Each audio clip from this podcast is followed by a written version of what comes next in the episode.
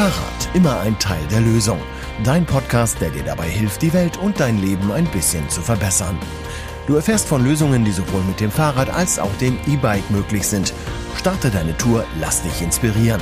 Wie immer mit Mailin, der Expertin für Radabenteuer, und Thorsten, dem Experten der Fahrradbranche. Jubiläumssendung. 50 Folgen Fahrrad immer ein Teil der Lösung. Ja, sehr schön. Ich freue mich. 50 Folgen finde ich schon gar nicht so wenig, aber ein richtiges Jubiläum ist es ja nun auch nicht. Das machen wir dann in den nächsten 50 Folgen. Ja, die 100. die feiern wir dann mit euch. Okay. Ähm, ja, worum geht's heute, Marlene? Ja, heute geht es so ein bisschen um das Sommerloch-Thema. Irgendwie so Helmpflicht in Deutschland ist gerade wieder irgendwie aktuell in den Medien. Du hast da, glaube ich, auch einen Beitrag gesehen mit etlichen Kommentaren. Magst du mal erzählen? Ja, NDR ähm, hat eine Umfrage gemacht, wie die Menschen dazu stehen, zu einer Helmpflicht, zu einer generellen Helmpflicht für Radfahrende in Deutschland. Und ich glaube, 58 Prozent der Menschen waren wohl für die Helmpflicht. Und ähm, das ist natürlich, was mich äh, so ein bisschen tatsächlich anfasst, weil ich weiß, dass eine Helmpflicht das Gegenteil von dem bewirken, bewirken würde, was die Leute sich darunter vorstellen. Und zwar? Eine Helmpflicht würde definitiv prozentual den Anteil verletzter und schwerverletzter Radfahrer erhöhen. Okay, das verstehe ich noch nicht ganz. ja, es geht hier um den prozentualen Anteil der Radfahrer, weil eine Helmpflicht dazu führen würde, dass deutlich weniger Menschen Radfahren würden in Deutschland. Ähm, das ist in anderen Ländern, wo eine Helmpflicht durchgeführt wurde, ähm, genauso passiert. Also man hat da Erfahrung mit. Ähm, die Zahl der Radfahrenden geht runter. Und wenn die Zahl der Radfahrenden im Verkehr sinkt und dieses, äh, diese Besonderheit Radfahrer also seltener wird, dann kommt es zu häufigeren Konflikten und zu mehr Unfällen und zu schwereren Unfällen. Und da ist es dann egal, ob die Leute den Helm aufhaben oder nicht. Die Unfälle sind dann trotzdem schwer.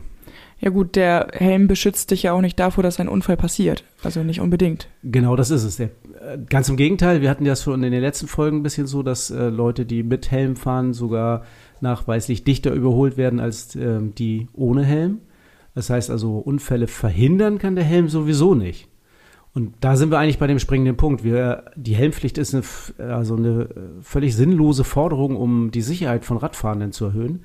Ähm, es geht eher darum, die Infrastruktur zu verbessern. Also wir müssen die Infrastruktur verbessern, dadurch wird Radfahren sicherer. Das sehe ich auch so, ja. Oder durch mehr Radfahren wird Radfahren auch sicherer. Also wenn noch mehr Menschen Radfahren, wird Radfahren sicherer. Ja, weil dann das Gefühl von, oh, da ist ein Radfahrer, mit dem habe ich jetzt gar nicht gerechnet, nicht mehr so groß ist. Also ich denke da immer an die Niederlanden, da ist es normal, dass aus jeder Ecke irgendwo ein Fahrradfahrer kommt. Ja, genau. Da fahren sie auch alle ohne Helm. Ähm, und äh, da passieren nicht mehr Unfälle, sogar prozentual viel weniger. Und ähm, das ist natürlich auch schon der Beweis dafür.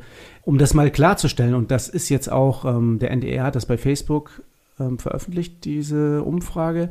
Und ich hatte dann auch einen Kommentar geschrieben. 6000 Kommentare, über 6000 oder ähm, fast 7000 Kommentare gab es bei Facebook zu diesem Post vom NDR. Und ähm, ich hatte ganz kurz versucht zu erläutern, warum ich nicht für eine Helmtragepflicht bei Radfahrenden bin. Und äh, da wurde ich auch wieder dann scharf angegangen. Also ich, ich soll dann zusehen, äh, müsste unterschreiben, dass wenn ich im Krankenhaus liege, ähm, dass ich für meine Behandlung selber aufkomme und dass das nicht aus dem Gemeinschaftstopf bezahlt wird, wenn ich dann auf den Kopf fall. Ich glaube, da, da herrscht ein Missverständnis vor, denn ich fahre mit Helm. Ja. Ich bin ja nicht gegen Helme. Ganz im Gegenteil. Wir haben ja hier vom, von unserem Fahrrad, Fahrradgeschäft äh, auf unserem YouTube-Kanal sogar schon mal eine Helmkampagne gestartet.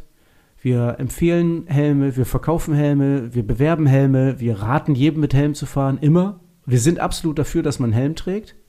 Nur wir sind gegen die Pflicht, einen Helm zu tragen. Ja, und das ist der bedeutende Unterschied. Ja, das ist der Unterschied. Also keineswegs ähm, will ich dem Helm irgendwelche schlechten Sachen nachsagen äh, oder ähm, dazu raten, den nicht aufzusetzen. Absolut, setzt einen Helm auf. Das ist total gut, das ist sicher, es sieht gut aus. Ähm, ich fühle mich mit dem Helm auch äh, selbst sicherer. Ich würde nie Radfahren ohne Helm.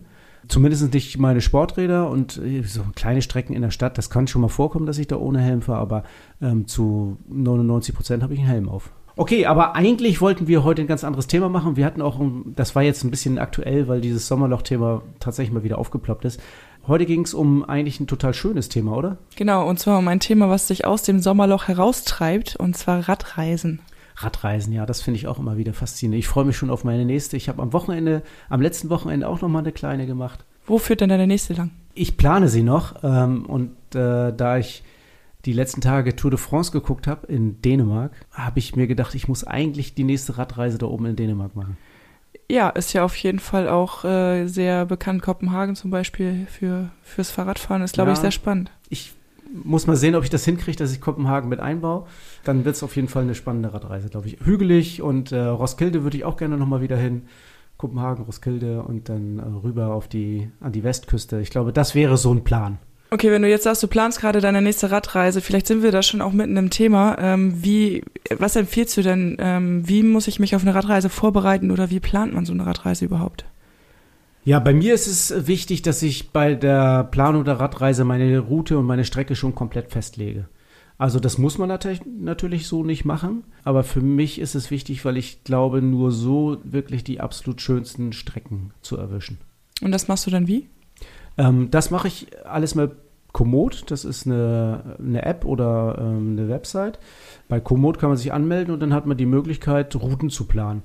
Das heißt, man kann auf der Landkarte dann äh, Punkte setzen, die man äh, sehen will, wo man langfahren will und kann verschiedene Optionen beim Fahrrad wählen. Also man könnte zum Beispiel Rennrad wählen, dann sorgt die Streckenführung dafür, dass man möglichst glatte und asphaltierte Wege hat.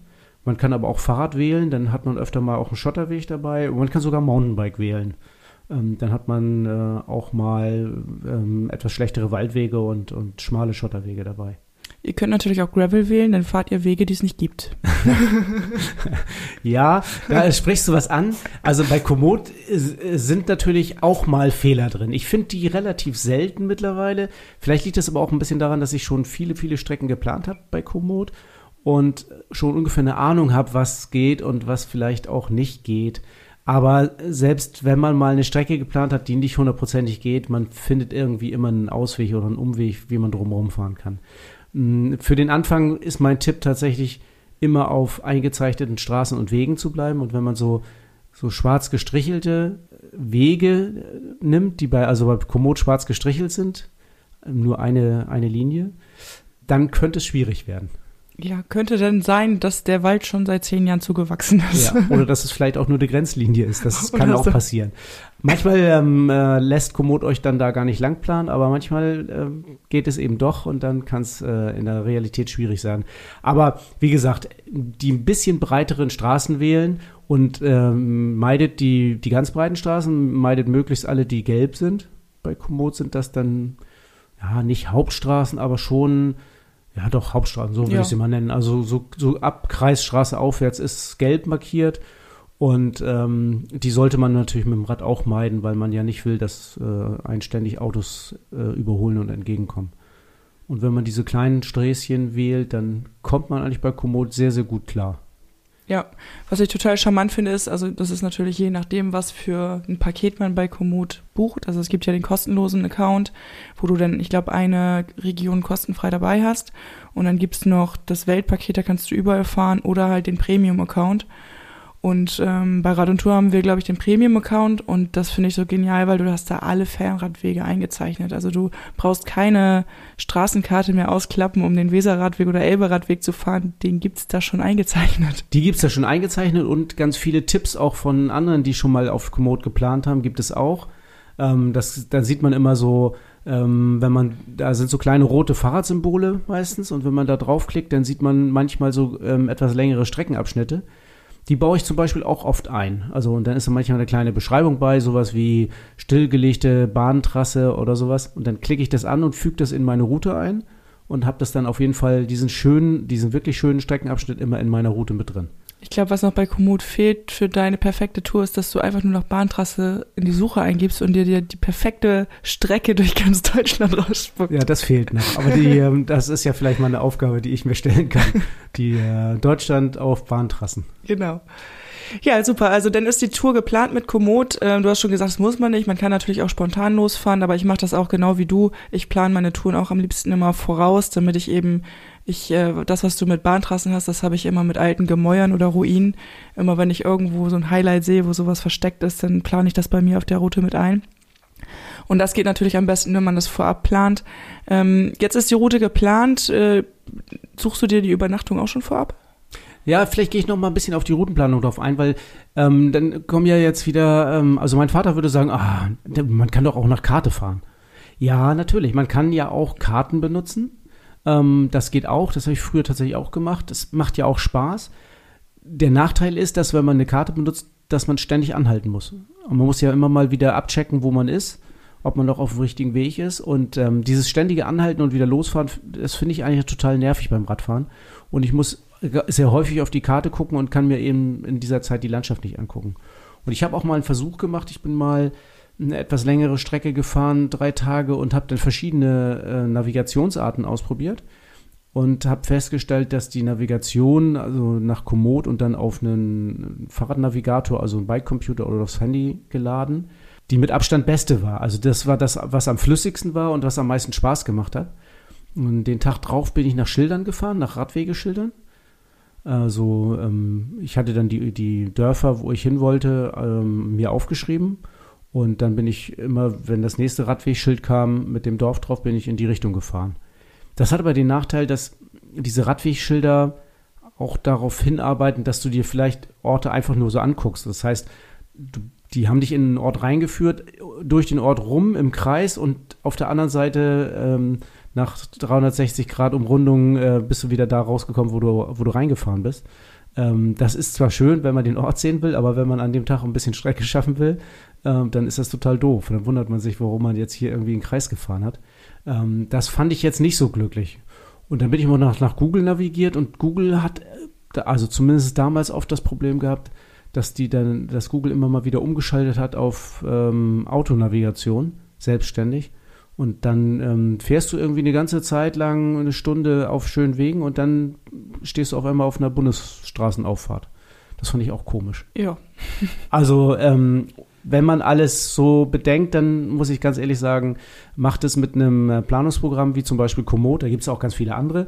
Ladet euch die Strecke aufs Handy oder auf äh, einen Fahrradcomputer und fahrt die dann einfach nach. Das ist das Entspannteste. Okay, jetzt haben wir aber die Tour geplant. Wir navigieren mit Handy oder Fahrradcomputer. Ich nehme am liebsten den Fahrradcomputer allein, weil das von der Akkulaufzeit ein bisschen komfortabler ist.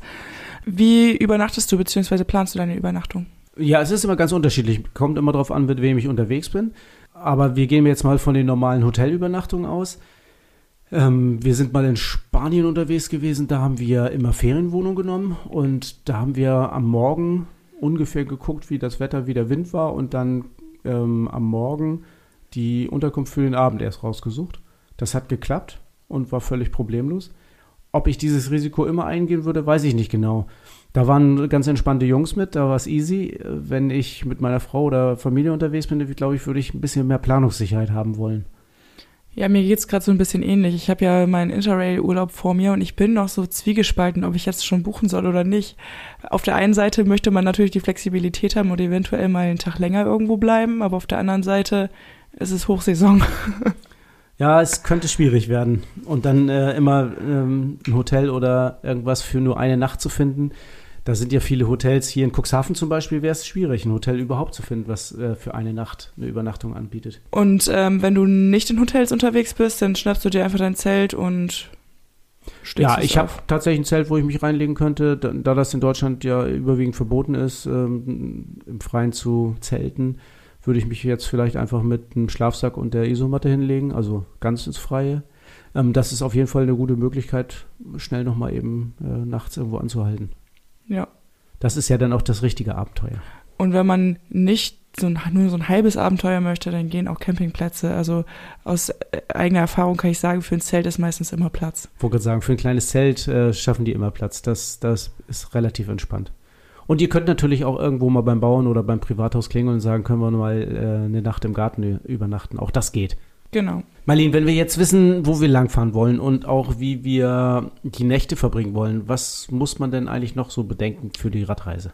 Na, jetzt würde ich mir erstmal so Gedanken machen, was packe ich denn ein oder was brauche ich überhaupt unterwegs? Ähm, es ist natürlich auch immer ein bisschen abhängig, wie lange bin ich unterwegs, wo fahre ich ähm, und ja, was brauche ich wirklich? Also ich weiß, man packt meistens eh immer viel zu viel ein als das, was man wirklich braucht.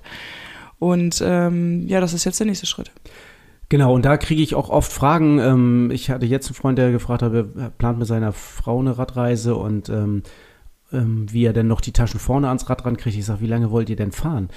Ja, irgendwie nur so fünf, sechs Tage. Ich sage, brauchst du überhaupt gar keine Taschen vorne und du brauchst vielleicht auch gar keine hinten. Du brauchst eigentlich nur ganz, ganz wenig Gepäck mit.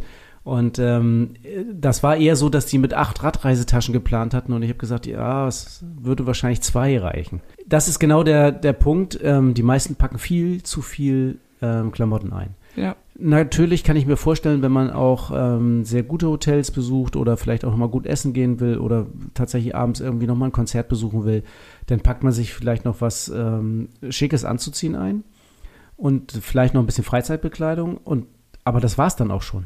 Also ich glaube, das Paar Schuhe äh, ist das, was am meisten Platz wegnimmt äh, in meinem Reisegepäck. Und ähm, der Rest ist eigentlich minimal. Was man bedenken sollte, ist, dass man die, die Fahrradbekleidung, die man den ganzen Tag trägt, die trägt man ja eigentlich jeden Tag wieder. Und äh, wenn man zwei Satz hat und dann einen ähm, abends mal auswaschen kann, dann ist man eigentlich ganz gut dabei. Ja, ich finde so, ich habe letztens von meiner Mutter ein Bild gekriegt, äh, ganz symbolisch dafür. Ähm, ich bin vier Tage lang auf Radreise gewesen und ihr Mann ist äh, vier Tage auf Motorradreise gewesen und die beiden Bilder von dem Motorrad und dem Fahrrad hat sie nebeneinander gestellt. kann, kann ich mir schon ungefähr vorstellen. das war sehr, sehr, sehr witzig, ja. Ja, also man äh, sollte sehen, dass man gerade fürs Radfahren eigentlich möglichst wenig mitnimmt, weil das das belastet einen ja den ganzen Tag, das, was man mit hat. Also es ärgert einen auch den ganzen Tag, dass man das mit hat. Und wenn man das dann umsonst mit hat, ist es auch doof. Aber trotzdem gibt es natürlich ein paar Sachen, die wichtig sind, dass man sie überhaupt mit hat. Ja. Werkzeug zum Beispiel, oder? Werkzeug, ja, ist wichtig. Ach, wir haben eine ganze Menge. Ich glaube, ähm, wenn wir jetzt, äh, wir können mal eine Packliste in die Shownotes stellen, oder? Genau, wir haben euch so eine kleine PDF vorbereitet, zwei Seiten, so eine Checkliste fürs Packen und noch so ein paar Tipps, äh, die wir euch mit auf den Weg geben. Wenn ihr da Interesse dran habt, geht einfach in die Shownotes, da ist ein Link, tragt euch ein und dann schicken wir euch die als PDF. Und äh, was wir jetzt letzt gemacht haben vom Betrieb aus, da hatten wir ja einen Erste-Hilfe-Kurs. Ähm, von dem ganzen, also ganz viele Mitarbeitende vom Betrieb waren mit.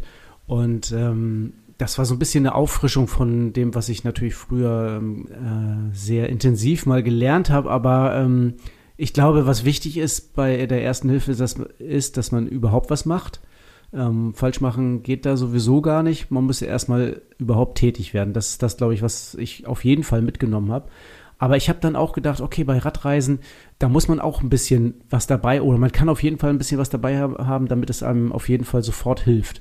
Das haben wir auch in der Packliste mit drin oder was geben wir da für einen Tipp, Marlene? Ja, also wir haben so ein kleines Erste-Hilfe-Set in der Packliste mit drin. In der Packliste könnt ihr auch immer noch so ein paar Links sehen, ähm, zu denen wir euch lotsen, wo ihr das direkt auch online bestellen könnt.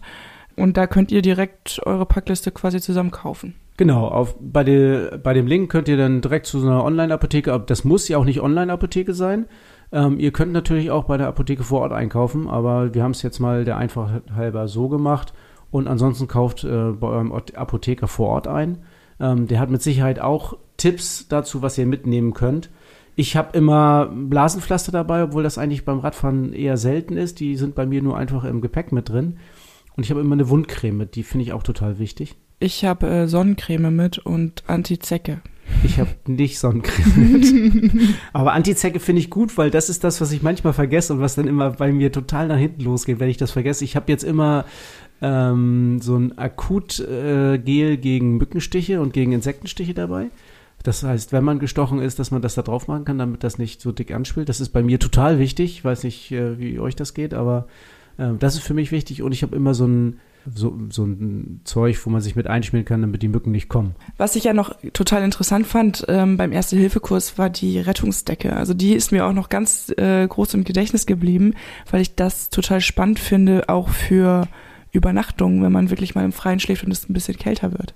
Ja, das habe ich auch gedacht. Also die ist ja echt irre groß, die ist wasserdicht, ähm, die wärmt total und äh, verpackt ist die so mini klein und wiegt auch nichts. Ähm, da kann man wirklich immer mal zwei, drei von mitnehmen. Die sollte man in jedem Fall dabei haben, so eine Rettungsdecke, finde ich.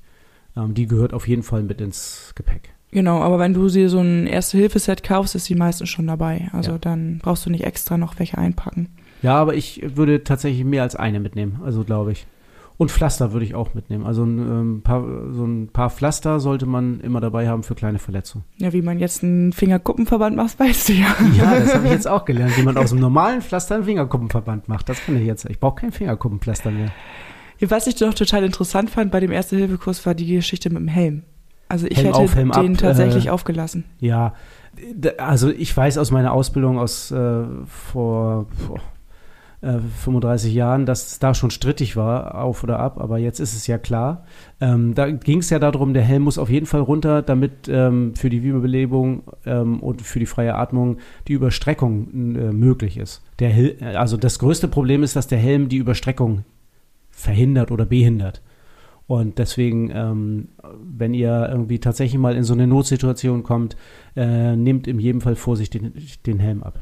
Genau, aber wir hoffen natürlich, dass ihr auf eurer Radreise ganz unproblematisch ans Ziel kommt und ganz viel Spaß habt, ohne große Verletzungen.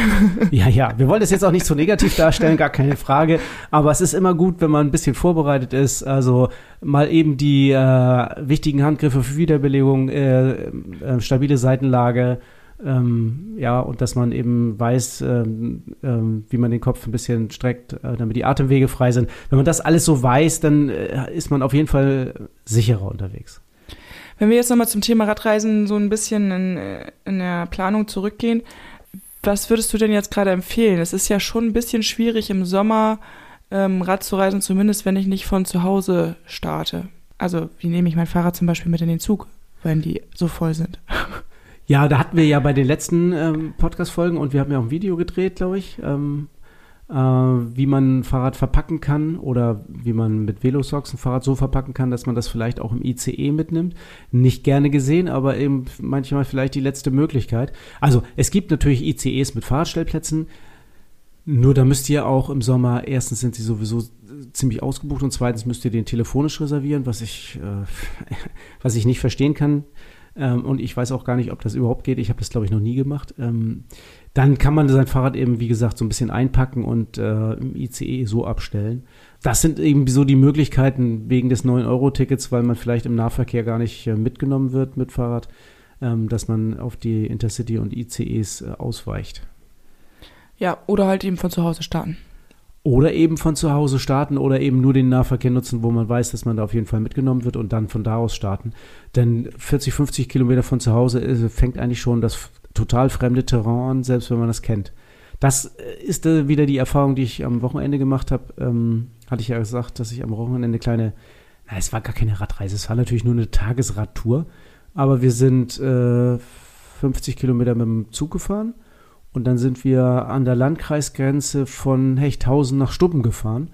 Und ähm, das war wieder so faszinierend und so schön und ähm, so viele, trotzdem ich die Strecke natürlich eigentlich schon kenne, waren da trotzdem so viele neue Eindrücke, so viele neue Strecken bei, dass ich das total gefeiert habe. Ja gut, von der Tour, die du, die du gerade erwähnt, erwähnt hast, da machen wir gleich nochmal unseren Tourentipp ganz äh, im Detail von. Und ich bin da auch schon gespannt, was du noch zu berichten hast. Ich glaube, es bleibt jetzt abschließend wirklich nur noch zu sagen, steigt aufs Rad, startet in die Radreise, sei es die erste, die, zweite oder die zwanzigste. Ähm, es macht einfach immer wieder Spaß und ich genieße das immer, wenn ich mit dem Fahrrad unterwegs bin, weil einfach jeder Kilometer schon das Ziel ist. Also der Weg ist da wirklich das Ziel. Ja, also ich kann das äh, nur bestätigen. Macht eine Radreise, fahrt einfach los. Probiert euch aus mit einer Tagesradtour von mir aus. Macht es mit einer Übernachtung oder zwei Übernachtungen. Einfach rauf aufs Rad und los. Ähm, ihr werdet irre viel Spaß haben. Das ist Urlaub Deluxe. Also setzt euch drauf und fahrt los. Ihr braucht nichts dazu. Das die Packliste, die ihr gehört habt und die ganzen Tipps, die wir euch gegeben haben, könnt ihr alle machen, müsst ihr aber nicht. Fahrt doch erstmal einfach los und für ein, zwei Tage braucht ihr wirklich nicht viel. Also rauf aufs Rad, nutzt das schöne Wetter, nutzt den Juli, nutzt den August dafür, mal so eine schöne Auszeit auf dem Rad zu haben. Viel Spaß damit. Rad und Tour Inside. Dein Blick hinter die Kulissen des Fahrradgeschäfts in Cuxhaven. Ja, Sonntagsarbeit, oder? Ja, so schlimm ist jetzt nicht. Arbeit würde ich es auch nicht nennen. Okay, ähm, warum? Was ist Sonntag?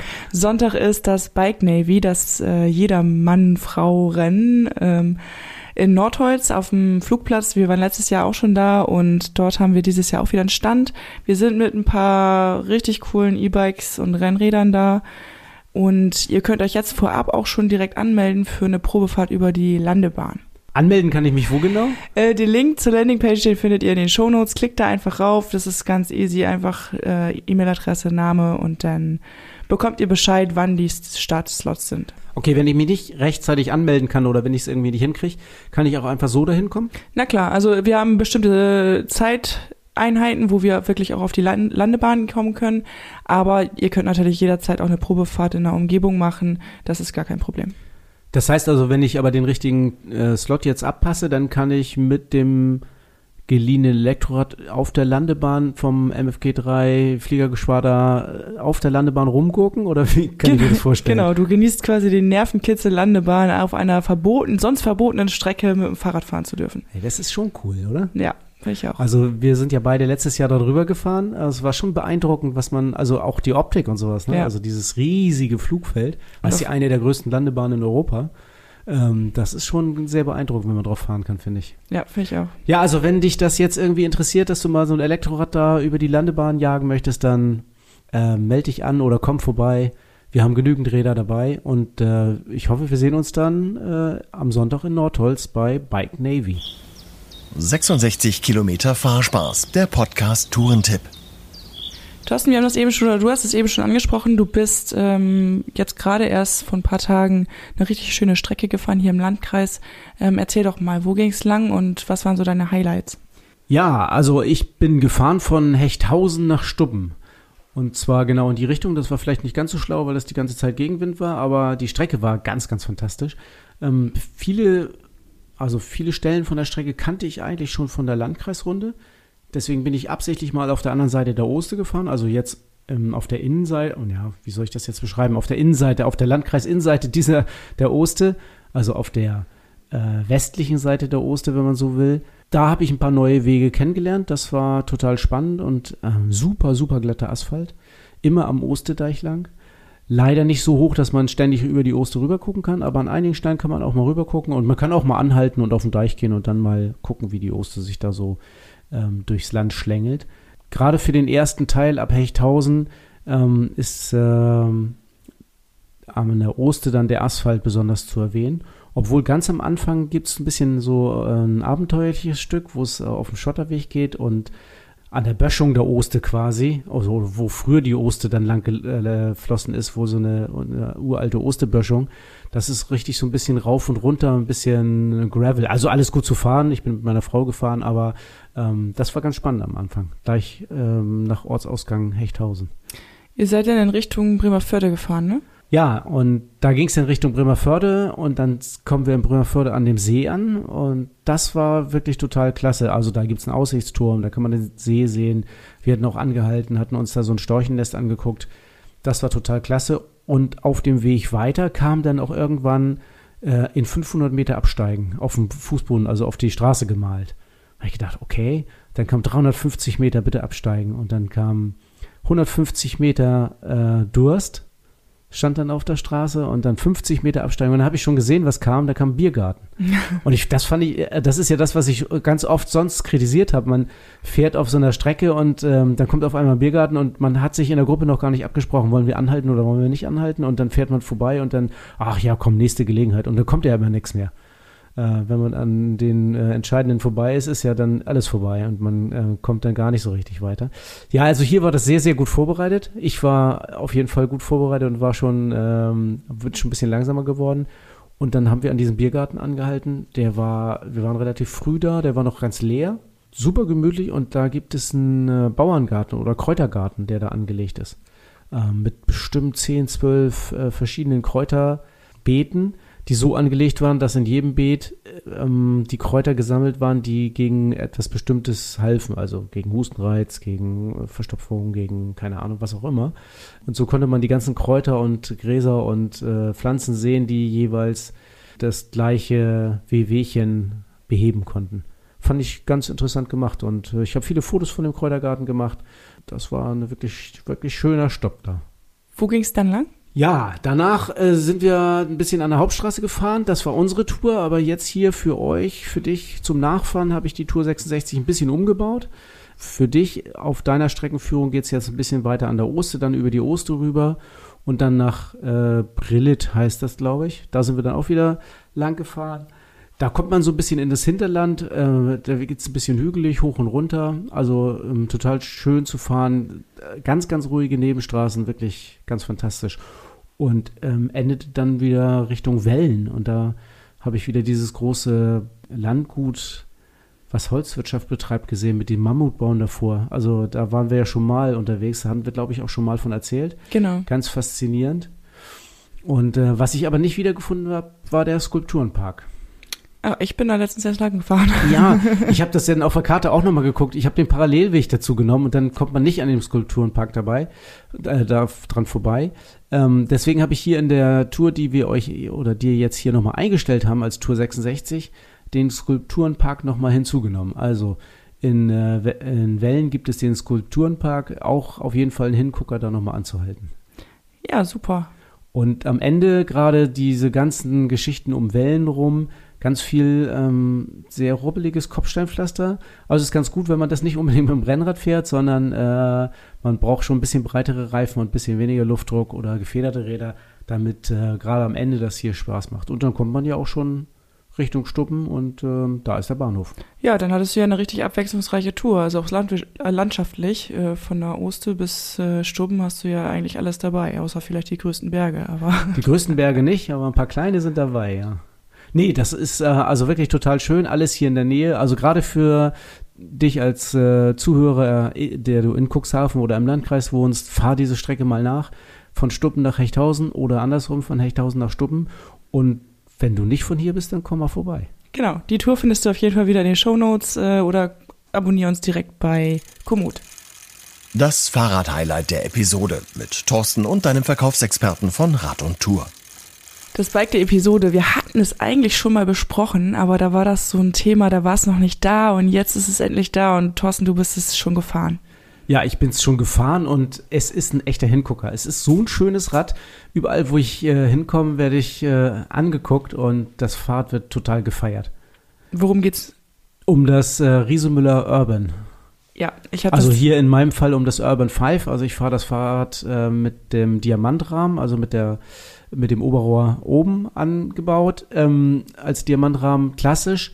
Und ähm, das ist einfach total schön, das Rad. Also das Unterrohr, in dem sich der Akku befindet, ist äh, deutlich schmaler als zum Beispiel beim Roadster, was ja auch schon ein schlankes Unterrohr hat. Die Rahmenform ist mit den angesetzten Sitzstreben hinten, mit den etwas tiefer angesetzten Sitzstreben total modern. Äh, also echter Hingucker, das Ding. Ja, ich, du hattest das letztens mit zum Bahnhof und äh, ich durfte auch mal eine Runde drehen. Also ich muss schon sagen, das gefällt mir auch richtig gut. Du fährst es als Single Speed. Gefällt dir das? Ja, ich fahre es als Single Speed und ähm, das war ja so ein bisschen gewagt. Also äh, Single Speed ähm, oder Achtgangschaltung oder was man auch immer wählen konnte. Ich habe mich für Single Speed entschieden, weil es einfach auch vom Gewicht natürlich die leichteste Variante ist. Mein Fahrrad ist jetzt hier deutlich unter 20 Kilo. Und ähm, bin, muss sagen, ich bin total zufrieden. Ich brauche nicht schalten. Ich beschleunige das Rad, ähm, der Motor unterstützt mich bis 25 Stundenkilometer und das ähm, äh, tut er gut, also auch mit wirklich Kraft. Ich merke, dass ich viel schneller vom Fleck komme, als wenn ich normales Fahrrad fahre. Und ähm, pendel mich dann so bei 25, 26, 27, 28 Stundenkilometer ein. Ähm, wobei bei 27, 28, das sind ja die gefühlten Geschwindigkeiten. Ich habe ja den Tacho gar nicht dran. Ich habe kein Handy oder sonst irgendwas als Tacho installiert. Ähm, da, aber dann höre ich, dass der oder merkt, dass der Motor äh, die Unterstützung, also dass sie dann aufhört. In der Geschwindigkeit kann ich dann gut weiter, ganz, gut, ganz gut weiterfahren. Und dann kommt jetzt schon die nächste Kurve. Ich fahre ja in der Stadt. Das heißt also abbremsen und beschleunigen und dann ist der Motor wieder voll da. Also genau das, was ich mir vorgestellt habe. Einfach viel schnellere Beschleunigung als beim normalen Fahrrad und eben dann aber auf der Strecke normal Fahrrad fahren. Und ähm, da ich ja dann nicht viel schneller als 26, 27 oder 28 fahre, brauche ich eigentlich auch keine Schaltung, weil das ist genau die Übersetzung, wofür dieses Single Speed ausgelegt ist und die Beschleunigung macht dann der Motor mit. Ja, ich finde es auch, ich bin total begeistert davon. Also, was sind denn, hast du noch Erfahrungen mit dem Fahrrad gemacht, von denen du uns jetzt berichten möchtest? Ja, also ähm, bei den Farben äh, scheiden sich ja ein bisschen die Geister. Ich finde meine Farbe, die ich habe, total schön. Ähm, die meisten finden das total schön und die meisten Frauen finden das total schön. Und jetzt kommt aber der Knackpunkt. Ähm, die Frauen möchten aber lieber eigentlich das äh, Urban 7, das ist das Rad mit dem äh, Mixed-Rahmen, also mit der, wo das Oberrohr ein bisschen weiter runtergezogen ist. Nur dann gibt es die Farbe nicht. und ich hätte eigentlich gerne eine andere Farbe, die gibt es aber nur beim Damenrad. Du willst lieber rosa. Ich hätte gerne das rosa gehabt, ja. Aber ja, ist halt so, wie es ist. Im Augenblick gibt es auch keine anderen Möglichkeiten. Also ich finde die Farbe total klasse. Ähm, ähm, Gerade gestern, nee, Samstag hatte ich einen äh, äh, Freund da, Äh, der fand die total schrecklich, aber der war auch zu lange bei der Bundeswehr, weil diese Farbe ist halt schon äh, ein bisschen olivgrün, würde ich sie bezeichnen. Ja, also ich bin ein totaler Fan von diesem Kaki oder wie man das nennen mag. Ähm, ich finde die Farbe auch sehr schön, aber ich kann natürlich verstehen, wenn man da so ein bisschen gebrandmarkt ist. Ja, sieht ein bisschen aus wie äh, ein Ausrüstungsgegenstand von der Bundeswehr. Nein, sieht es nicht wirklich, weil es ist auch eine andere Farbe. Aber ähm, ja, also die für eine Farbe muss man sich halt entscheiden. Es ist eben so, wie es ist. Aber das Fahrrad an sich ist schon äh, wirklich äh, total klasse. Und es ist ja ähm, der neue Fazur-Motor drin. Und ähm, der ist auch sehr angenehm vom, vom Fahrgefühl und beschleunigt gut. Also ich kann bis jetzt nur Gutes berichten. Ich habe natürlich jetzt noch keine ähm, irren langen Touren gemacht. Ähm, was ich aber auch sagen kann, ist, ich habe das Fahrrad genommen ohne Federgabel, ohne, also ohne den Comfort Kit, äh, was ja eine Federgabel beinhalten würde. Und habe festgestellt, dass ich als Loadfahrer, der sonst voll gefedert unterwegs ist, ähm, schon merke, dass das ähm, wesentlich härter und äh, unkomfortabler ist, mit dem Rad zu fahren. Ich muss mir jetzt Strecken suchen, wo die Wegstrecken ein bisschen besser sind. Und ich kann nicht einfach mal so über Kannsteine oder Schlaglöcher rüberrumpeln, wie ich das mit meinem Lot sonst gedankenlos tue. Ja, es ist eher ein sportliches Rad. Ja, ist ein sportliches Rad, was man aktiv fährt, äh, gerader Lenker, also auch ein bisschen sportlichere Sitzposition. Ähm, wenn man das sportlich fahren mag und will, dann äh, absolut die richtige Wahl. Ich habe das mit Schutzblechen und Packtaschenadapter ähm, und an dem Packtaschenadapter habe ich meine, meine Office-Tasche dran, Laptop drin, ähm, iPad drin. Ähm, ja, mehr brauche ich eigentlich auch nicht. Und da kann ich eigentlich überall mit hin und kann alles mitmachen. Wenn wir dein Interesse jetzt geweckt haben und du dir sagst, boah, das Urban, das muss ich unbedingt Probe fahren, dann vereinbar doch einfach online einen Beratungstermin. Das Urban ist schon bei uns im Laden und ja, nutzt die Gelegenheit und überzeug dich einfach selbst vom Rad. Den Link zum Beratungstermin findest du wie immer in den Show Notes. Und das erwartet dich beim nächsten Mal bei Fahrrad immer ein Teil der Lösung. Beim nächsten Mal haben wir hoffentlich ganz viele neue Eindrücke von Eurobike für dich. Wir werden nämlich nächste Woche in Frankfurt sein auf der Messe und ordentlich Interviews führen und uns die neuesten Räder und Modelle für 2023 anschauen und dir werden wir im nächsten Podcast erzählen, was wir so erfahren haben.